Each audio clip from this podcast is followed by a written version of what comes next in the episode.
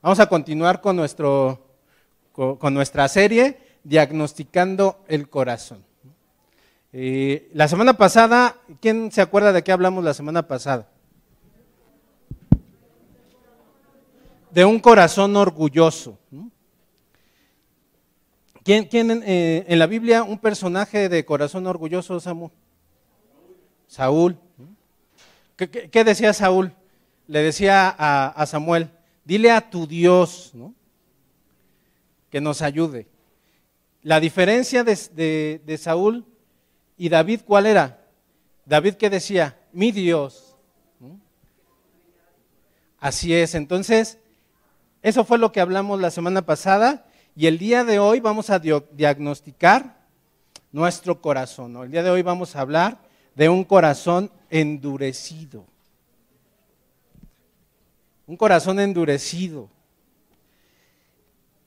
Un ejemplo de un personaje con un corazón endurecido en la palabra de Dios es el faraón. Eh, vamos a Éxodo 7:14, eh, por favor. Una amén ahí cuando lo tengan. Dice, entonces Jehová dijo a Moisés, el corazón de, Faraón está endurecido y no quiere dejar ir al pueblo. El faraón tenía el corazón duro. Le estaba lloviendo sobre mojado, pero el faraón no cedía. El faraón estaba con su corazón endurecido y no permitía que el pueblo de Dios saliera de, Egipto.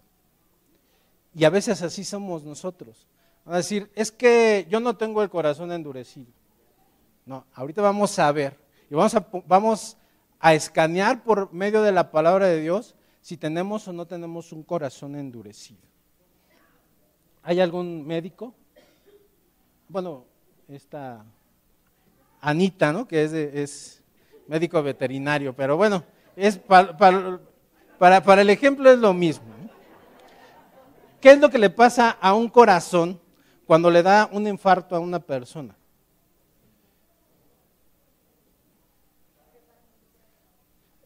Bueno, eso es un paro, ¿no? Un infarto se necrosa, ¿no? Se necrosa una parte del corazón. O sea, ya no funciona. Hay una enfermedad que se llama amiloidosis cardíaca. Esta enfermedad es la rigidez del corazón. La persona que tiene amiloidosis cardíaca vive en un promedio, después de que se la diagnostican, vive en promedio de 3 a 5 años. Su corazón está duro. Y el día de hoy vamos a hablar de eso, de los corazones duros. La palabra en hebreo que se utiliza para dureza es kaibet, que quiere decir pesado, severo, difícil, necio, abrumado, acumulador. En pocas palabras, algo muy denso, algo muy fuerte. Esto, esto es algo duro. Esto es algo que podemos moldear, le ponemos tantita agua y hacemos una bolita y se la aventamos a alguien. Pero, esto no lo podemos moldear. Esto es duro. Si se lo aviento a alguien, le, seguramente le abro la cabeza. No lo mato, pero porque no tengo tanta fuerza, pero este, sí, sí, le, sí, sí, sí, le abrimos la cabeza. ¿Cómo son las personas a las que les decimos que tienen un corazón duro? Hace, eh, en, nuestra lista de, peticiones de oración, alguien hablaba y, pedía eh, por que Dios cambiara el corazón duro de su familia. ¿Cómo es una persona con el corazón duro? Pues bueno, pues más o menos así como su servidor, pero yo ya sonrío. Es una persona que tiene, que, por lo regular siempre está seria, nunca, no, tiene felicidad en su corazón, siempre tiene una cara eh, así de, ogro, ¿no? Siempre, siempre está, siempre está así enojado. Es una persona que tiene el corazón duro. ¿Y por qué se nos endurece el corazón? Por diferentes circunstancias. Porque nos han fallado, porque hemos fallado, el pecado. El pecado es algo que endurece nuestro corazón. Les voy a pedir, por favor, que me acompañen al libro de Hebreos, capítulo 3, del versículo 7 al 9. Este, este pasaje nos ayudará a entender y a diagnosticar un corazón endurecido. va a pasar por un, nos va a pasar por un escáner para saber y conocer cuáles son los síntomas de un corazón endurecido. Dice Hebreos 3, 7 al 9. Dice, por lo cual, como dice el Espíritu Santo, si oyeres su voz, no endurezcáis vuestro corazón como en la provocación, en el día de la tentación en el desierto, donde me tentaron vuestros padres, me probaron y vieron mis obras cuarenta años. El pueblo de Israel endureció su corazón, a pesar de que veían maravillas, de que Dios se manifestaba de manera física con ellos. Les ponía, les puso una columna de fuego para guiarlos. Y aún así, el, el corazón del pueblo de Israel estaba endurecido. Vamos a ver qué debemos de hacer para saber si tenemos o no tenemos un corazón endurecido.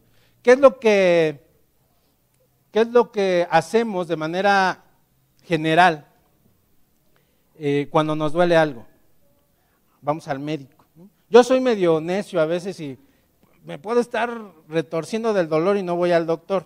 Ya hasta que, hasta que de verdad ya no puedo, entonces sí ya voy. Pero bueno, lo primero que tenemos que hacer, y estos son uno, este es el primero de tres puntos que vamos a ver el día de hoy, para diagnosticar un corazón endurecido. El primero de estos puntos es, acude al médico. ¿Quién es nuestro médico de médicos? Dios. Tenemos que acudir a Dios. Eso es lo primero que tenemos que hacer, ir a la presencia de Dios.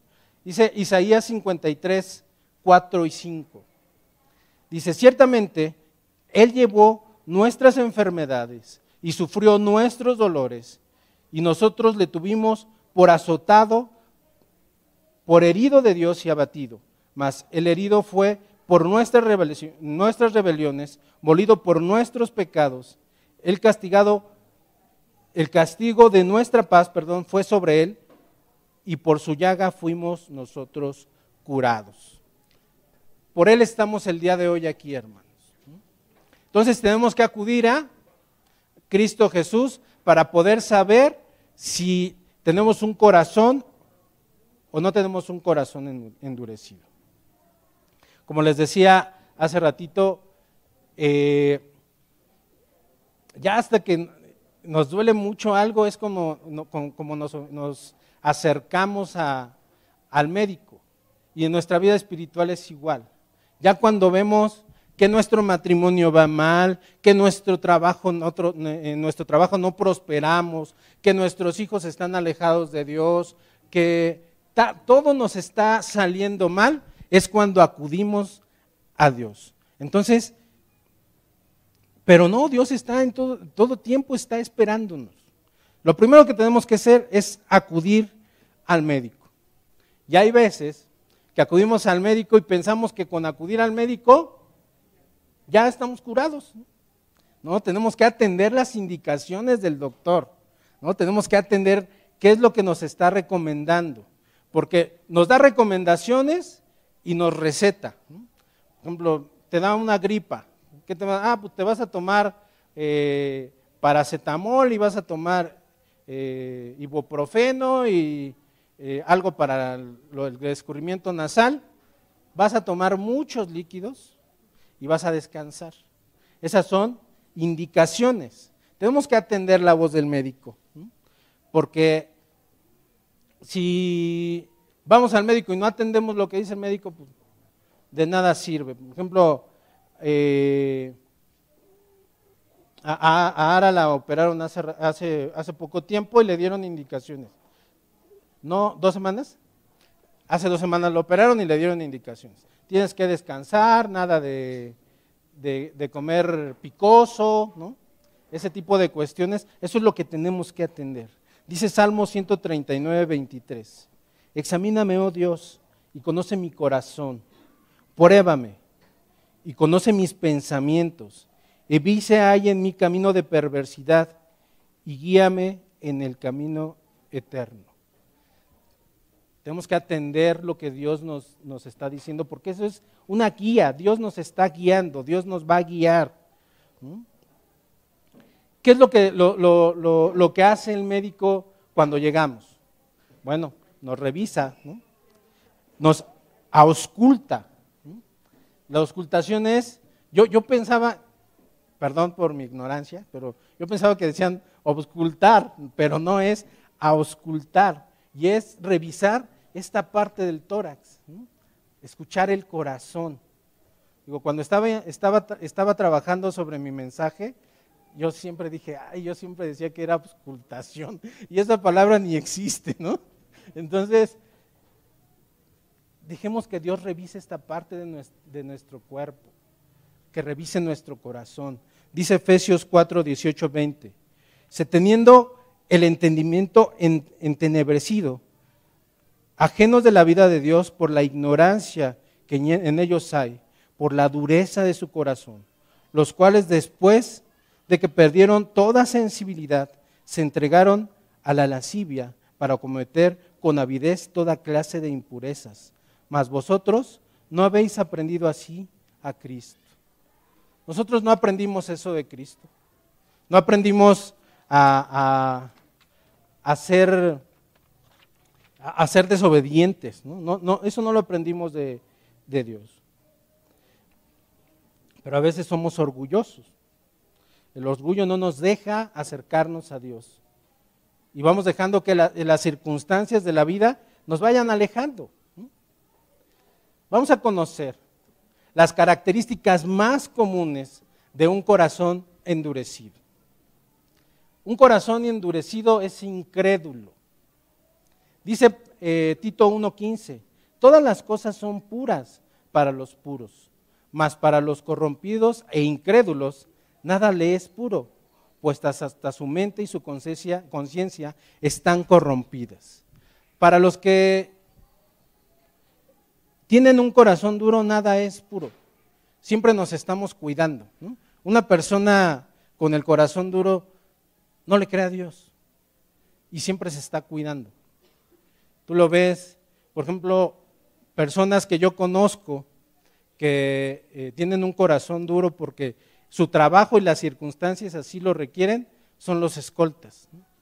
Los escoltas siempre andan así como yo con la cara de pocos amigos y siempre se están cuidando. Y aunque estén fuera de servicio, siempre se están cuidando, siempre están volteando, siempre. Y, yo todavía tengo esa maña, ¿eh? O sea, cuando yo voy manejando, yo espejeo mucho, para todos lados. El incrédulo siempre se cuida el incrédulo, no le cree a Dios. La incredulidad es peligrosa porque nos hace cínicos y fatalistas. Nos hace cínicos y fatalistas la incredulidad. Ese es uno de los, primero, eh, una de las características de una persona con un corazón duro. Y nos vamos a ir examinando. Aquí tengo como siete y tengo dos horas para explicarlo. no, no es cierto.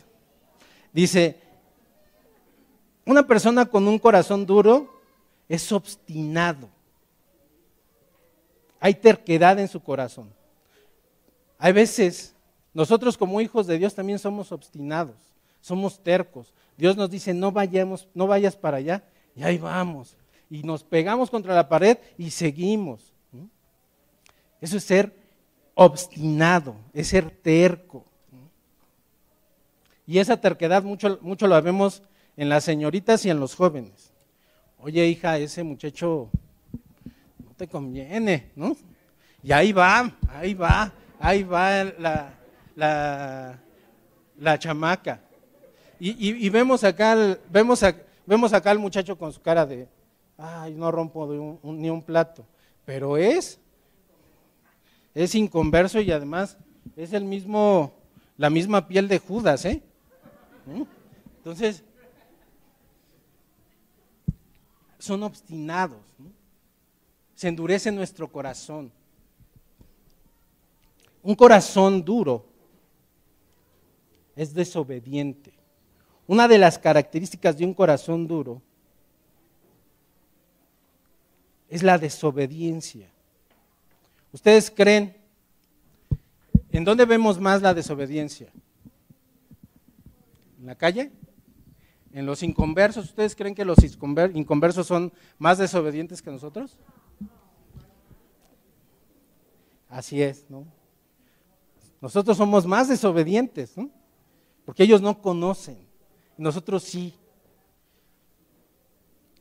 Dice, dice este.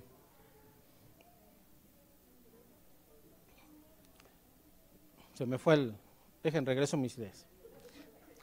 Nosotros somos más desobedientes, porque sabiendo que hacer las cosas buenas y no las hacemos, estamos pecando. Esa, eso es ser desobediente, porque sabiendo que tenemos que hacer las cosas buenas y ir a evangelizar, no vamos.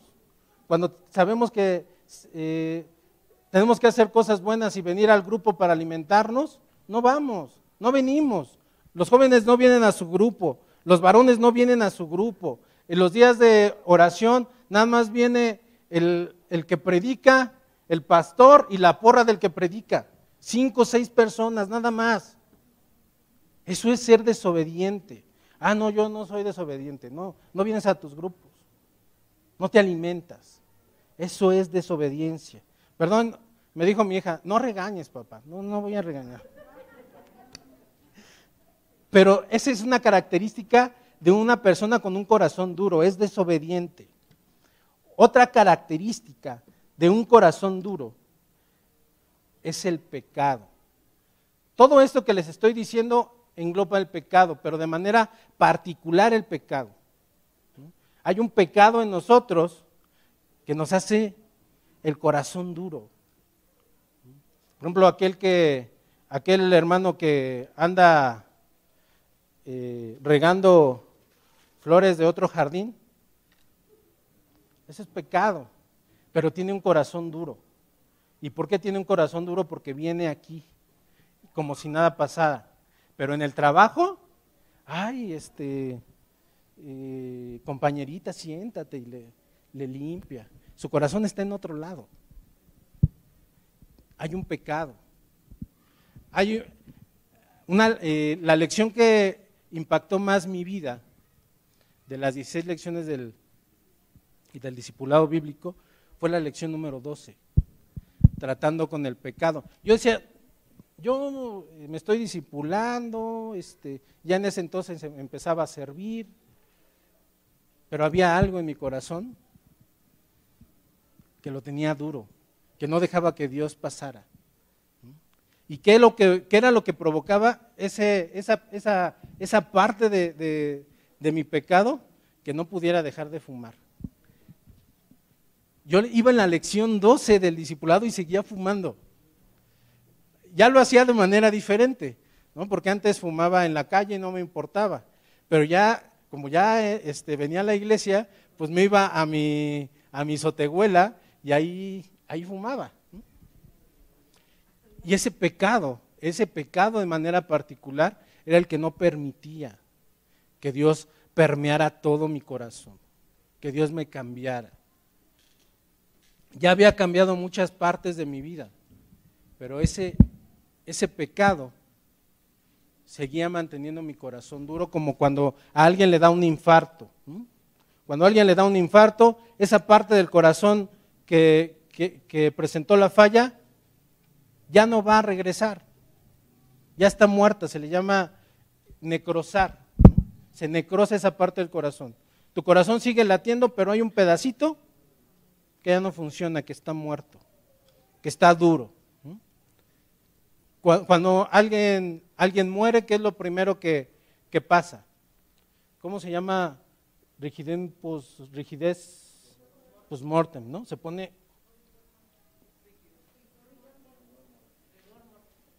Se pone duro. Si es el corazón. Otra de las características de un corazón duro es la sordera no escuchamos a Dios. Cerramos nuestros oídos.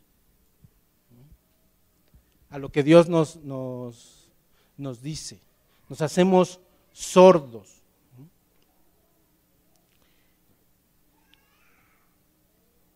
Otra de las condiciones. Vayan como que anotándolas a ver quién, porque en un ratito más vamos a, vamos a dar, esos son los síntomas, pero tenemos antídoto. Entonces, les voy preguntando, ah, mira, aquí Jorgito ya las tiene bien apuntadas, ¿cuáles son las características de un corazón duro y cuál es el antídoto? ¿Sale? Dijimos que eh, hablamos ya de la sordera, la culpa. Uno de los síntomas que más eh, utiliza el diablo para endurecer nuestro corazón es la culpa. Te hace sentir culpable. No, este, Cristian, Dios no te va a perdonar. ¿Cómo crees que te va a perdonar eso? No, ya pecaste, ya ni vayas a la iglesia. Pena te debería de dar, ¿no? Entonces, ¿qué hace el diablo? Nos hace sentir culpables. El diablo está siempre ahí para acusar. No hay persona que sea perfecta. Solamente hubo uno, y fue Cristo Jesús. Pero de ahí en fuera todos somos simples y llanos mortales. Pero el diablo utiliza esa, esa parte de la culpa para que tú ya no vengas a la iglesia, para que tú no vengas a tus grupos. Ah, no, ¿para qué si soy soy una vil pecadora, un vil pecador, ¿para qué voy a la iglesia? Esa es parte de lo que el diablo utiliza en tu vida, la culpa. Otra de las características de un corazón endurecido es lo que vimos la semana pasada, el orgullo. Hmm, yo ya no voy a la iglesia porque el hermano Cristian me hizo cara. Eres orgulloso, hermano es que pasé al ladito del hermano y se volteó. No, yo ya no voy a ir. Es que Rey no me saludó. Eso es lo que también el diablo utiliza para, para, para endurecer tu corazón. Ese es el escáner de, de, un corazón duro. La soledad. Ese es otro de, los, de las características de un corazón duro. Esta condición es una de las condiciones más características de un corazón duro. Una persona con un corazón duro siempre anda solo, siempre está solo, siempre se siente solo. A pesar de que esté en medio de una multitud, él siempre se va a sentir solo. El diablo utiliza la soledad para endurecer nuestro corazón. Ya vimos cuáles son los síntomas. ¿Cuáles son las características? Tú vas a aplicar este, este escáner en tu vida. Si tienes incredulidad, si eres obstinado, si eres desobediente, si hay pecado en ti. Todos, pecamos, pero hay un pecado específico que no le has confesado a Dios. Tienes que decirle, Señor, perdóname.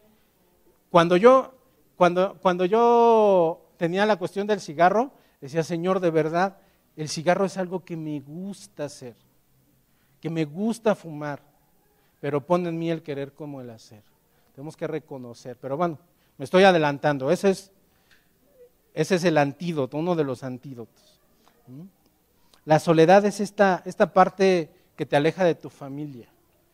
Una persona sola, por lo, por lo regular, es una persona que siempre está deprimida que siempre está enojada, está amargada, como dice, como dice él. Esa es una, una persona con un corazón duro.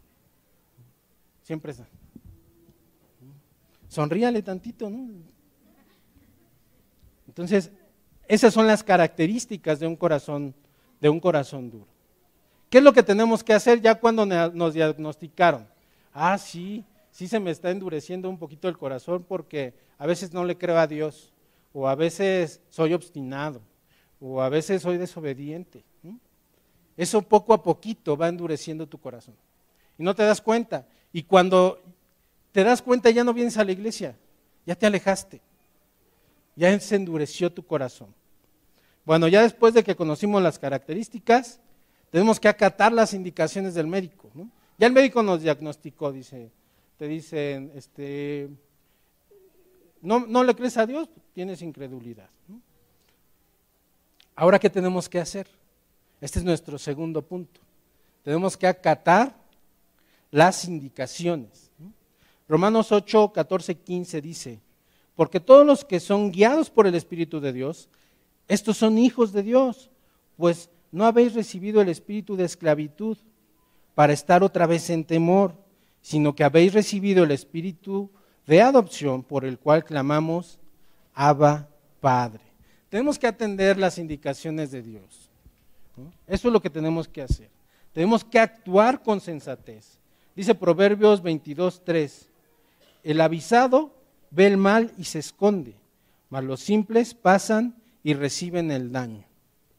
A ver, te dice, cuando Dios te dice, no, eh, no hijo, no Cristian, no es por ahí, o no, este Cleotilde, por ahí no es, ese muchacho no es para ti. Ay, no, sí, ¿no? Es que está re guapo y me dijo que iba a ir a la iglesia. Y, después, dice la palabra de Dios, mas los simples pasan, los simples pasan y reciben el daño. Ya cuando viene acá con todo el ojo morado, es que yo no sé por qué Dios permite. No, espérate, fuiste tú. Dios te dijo que ese muchacho no era para ti. ¿Mm? Entonces dice la palabra de Dios, mas los simples pasan y reciben el daño. Ya recibió su daño acá con el ojo morado. Entonces, tenemos que actuar sensatamente. Si Dios nos está diciendo, no, no va por ahí, no es eso, pues no es eso, ya no hay, no hay que darle vueltas. Es no. Entonces ya, ya este, ya acudimos al médico, ya atendimos la voz del médico, ya escuchamos al médico qué nos dijo que teníamos que hacer. Ya nos auscultamos, ya vimos cuáles, síntomas son los que tenemos, incredulidad, obstinación, desobediencia, pecado, la sordera, la culpa, el orgullo, la soledad. Ahora, ¿qué tenemos que hacer? Tenemos que acatar las indicaciones, actuar con, sensatez.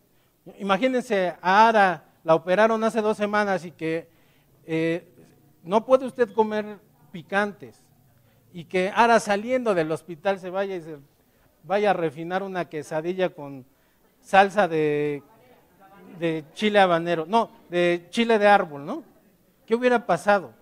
Es no actuar de manera sensata, ¿no? O sea, tenemos que ser sensatos.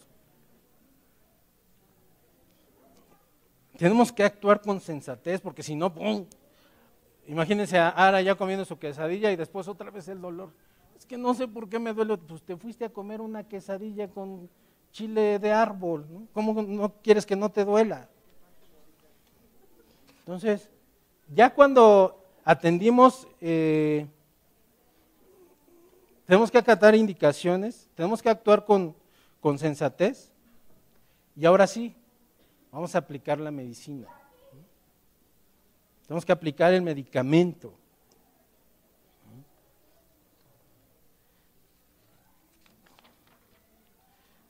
Dice Proverbios 3, 7 y 8, no seas sabio en tu propia opinión, teme a Jehová y apártate del mal, porque será medicina tu cuerpo y refrigerio para tus huesos.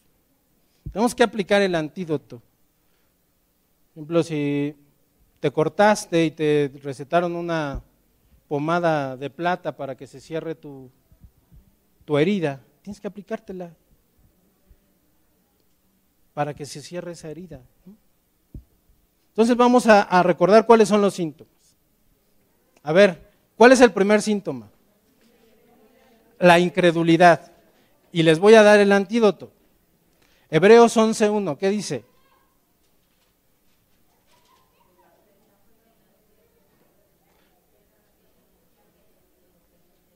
Así es, pues la fe es pues la fe la certeza de lo que se espera, la convicción de lo que no se ve. Ten fe, cree, confía en Dios. Hay muchas, hay, hay mamás aquí que oraron por sus hijos y oraron muchos años por ellos. Y no cambiaban. Y oraron y siguieron orando y no se cansaron. Y creyeron en Dios y tuvieron fe en Él y ahora están aquí sentados.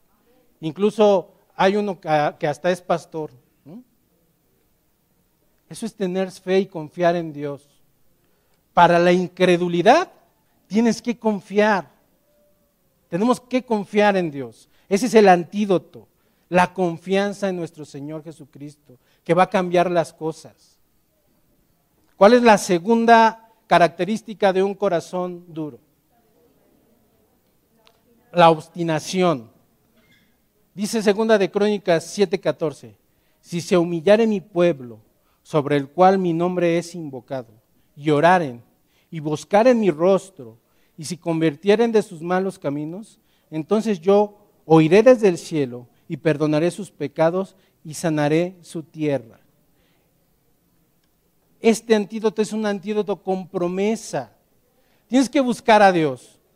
Tienes que buscar a Dios. Tienes que humillarte a Él. Busca la cara de Dios todos los días en oración. Porque a veces cuando tenemos el corazón duro, no buscamos a Dios. Tratamos de buscar otro tipo de alternativas que mejoren nuestra condición, pero nunca vamos a Dios, nunca nos humillamos ante Dios. Tienes que humillarte, tienes que buscarlo, restaurar esa relación. ¿Cuál es el tercero? La tercera eh, característica de un corazón endurecido. Desobediencia. Dice Juan 15, 23. Respondió Jesús y le dijo, el que me ama, mi palabra guardará, y mi Padre le amará, y vendremos a Él y haremos morada en Él. Tú tienes a Cristo Jesús en tu corazón. Cristo Jesús habita en ti. Obedece. Es simple. Para la desobediencia, lo, contrarrestra la, la obediencia. Es que no puedo. Poco a poquito. Primero obedece en algo chiquito. Y al otro día en algo igual de chiquito. Y después en dos cosas más chiquitas. Así hasta que vayas encontrando la obediencia completa a Dios. Encamínate a Él, obedece. La tercera característica, ah, perdón, la cuarta característica de un corazón endurecido, ¿cuál es? El pecado. Dice primera de Juan 1.9, si confesamos nuestros pecados, Él es fiel y justo para perdonar nuestros pecados y limpiarnos de toda maldad confiesa tu pecado, pero por nombre y apellido. ¿Qué es lo que hacemos de manera general cuando empezamos a orar? Señor, perdona todos mis pecados y este, ¿no? ¿Cuál es? ¿Qué es, qué es con el pecado que estás batallando? Eso es lo que debes de confesar. Tienes que ponerle nombre y apellido. Porque si no, pues no, no, no va a servir de nada. Eso es lo que nosotros tenemos que, que, hacer. Confesar lo que estamos haciendo mal, el pecado, pero con nombre y apellido. Señor, perdóname porque soy orgulloso. Perdóname porque, este, no sé, soy un mentiroso. Ponle nombre y apellido a ese pecado. y confesándolo, Dios te va a ayudar. ¿Ustedes creen que Dios no sabe qué es lo que hacemos? Dios sabe todo lo que haces, pero Dios quiere que te acerques para que tengas una mejor relación con Él.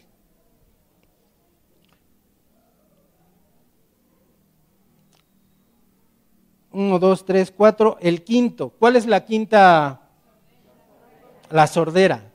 Dice, hijo mío, Está atento a mis palabras. Inclina tu oído a mis razones.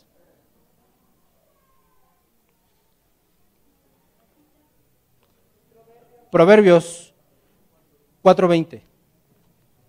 Está atento a lo que Dios dice aquí. De repente Dios te habla aquí y ya lo guardas. Ah, sí. tienes que estar atento, inclinar qué es lo que Dios te está diciendo. Hace, hace rato platicaba con alguien, le decía, ah, en, el curso, en, el curso en la mañana, o sea que yo, ya, yo había leído ya la Biblia, no la entendía. Conforme fui creciendo, o estoy creciendo espiritualmente, le voy entendiendo más. Entonces está atento a lo que Dios te dice en la palabra, no a lo que Dios te dice. Hay unos que, el Señor me dijo que Samuel me tiene que dar su carro. Nada más porque su carro es nuevo. No, Dios no habla así. Dios, Dios habla aquí. Inclina tu oído. Ponle atención a lo que Dios te, Dios, te, está, te, está, te está diciendo. La séptima, ¿cuál es? la culpa. Dice Romanos 8, 33 y 34. ¿Quién acusará a los escogidos de Dios? Dios es el que justifica. ¿Quién es el que condenará?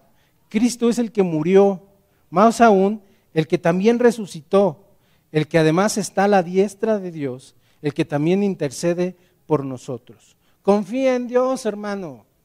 La culpa, el diablo siempre te va siempre te va a traer la culpa a tu vida no, ya, este, yo ya no sirvo porque pequé y el diablo siempre va a utilizar la culpa. Pero ¿qué dice la palabra de Dios? ¿Quién acusará a los escogidos de Dios? Dios es el que justifica. Cristo Jesús murió, resucitó por tus pecados, para perdón de tus pecados. No te sientas culpable. Ve en camino, encamina a una mejor vida tu vida espiritual, porque tampoco nos la vamos a pesar pecando, ay, no, ya no tengo culpa porque Dios me perdonó, ¿no? No, encamina tu, tu, vida a lo que, Dios, lo, que Dios te está diciendo. Octavo, el orgullo. Proverbios 11.2, ¿qué dice? Cuando viene la soberbia, viene también la deshonra, mas los humildes, más, más con los humildes está la sabiduría practica la humildad.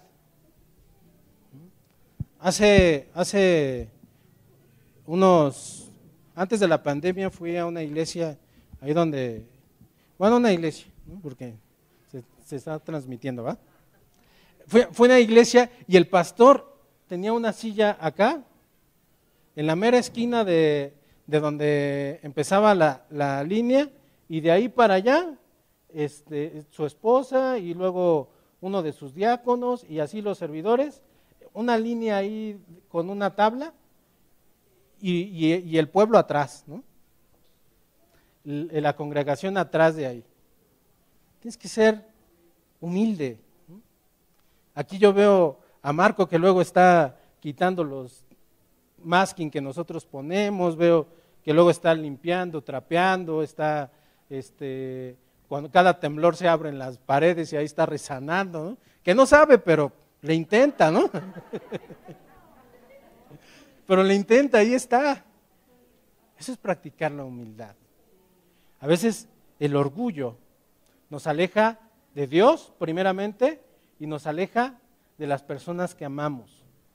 Y nos aleja de los hermanos. Ay, no, yo ya no voy. Eh, eh, Rey no me contestó mi mensaje el viernes, yo ya ni le voy a hablar porque es bien payaso. Ese es, ser, ese, ese, es una anécdota, chiste local. Este, este, ya hasta, hasta sudé mi... El orgullo te aleja de las personas a las que quieres. El orgullo te aleja de Dios. Practica la humildad. Si tienes que pedir perdón, pide perdón. Para mí era bien complicado pedir perdón. Y ahora hasta porque empujo a mi esposa, ay, perdóname, perdóname. Practica el perdón, pide perdón. Y el orgullo va a ir en declive. La soledad. Fíjense, este, este versículo eh, bueno, esta porción de la Biblia me gusta mucho. Isaías 43, 1 y 2. Dice, ahora así dice Jehová, creador tuyo,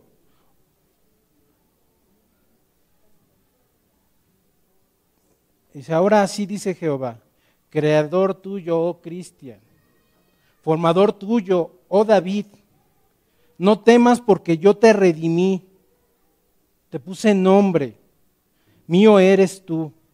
Cuando pases por las aguas, yo estaré contigo. Y si por los ríos, no te negarán. Cuando pases por el fuego, no te quemarás, ni la llama arderá en ti. ¿No les gusta ese, ese pasaje? ¿No les gusta esa promesa de Dios? Cuando pases por las aguas no te vas a ahogar. No estás solo. Ahora sí como dice nuestro presidente, no estás solo. No estás, no estás solo, hermano. No vivas la soledad. No te alejes de los hermanos. No te alejes de Dios primeramente. No, no abandones tus grupos. No abandones tus grupos de, crecimiento. Jóvenes, no abandonen los grupos de, de ministerio juvenil. Adultos, vengan a 2.0. Vengan a gladiadores. Nos vamos a alimentar. Mujeres, bueno, las mujeres son claro ejemplo de, de unidad. Las felicito. Su grupo siempre está lleno cada sábado. Pero así tenemos que ser todos los grupos. No estás solo, hermano. Dice, así ha dicho Jehová, creador tuyo, Jacob, formador tuyo, Israel, creador tuyo, Carlita, formador tuyo, Cari.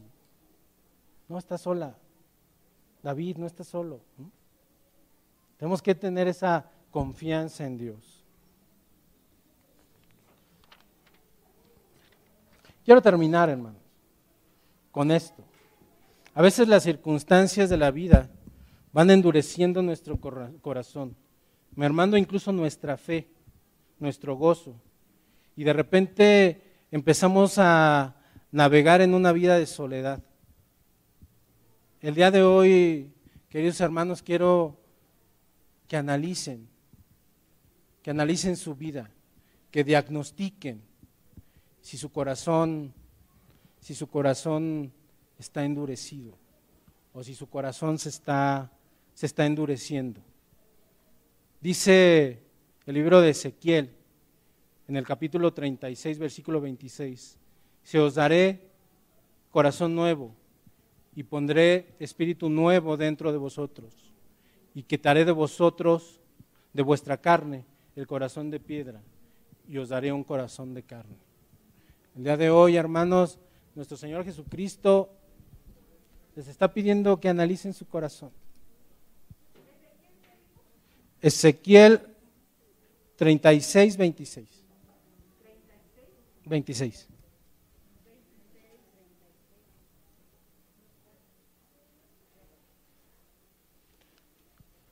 Entonces, hermanos, analiza tu corazón. Ven qué, qué parte, qué parte de tu vida se está endureciendo, hermano.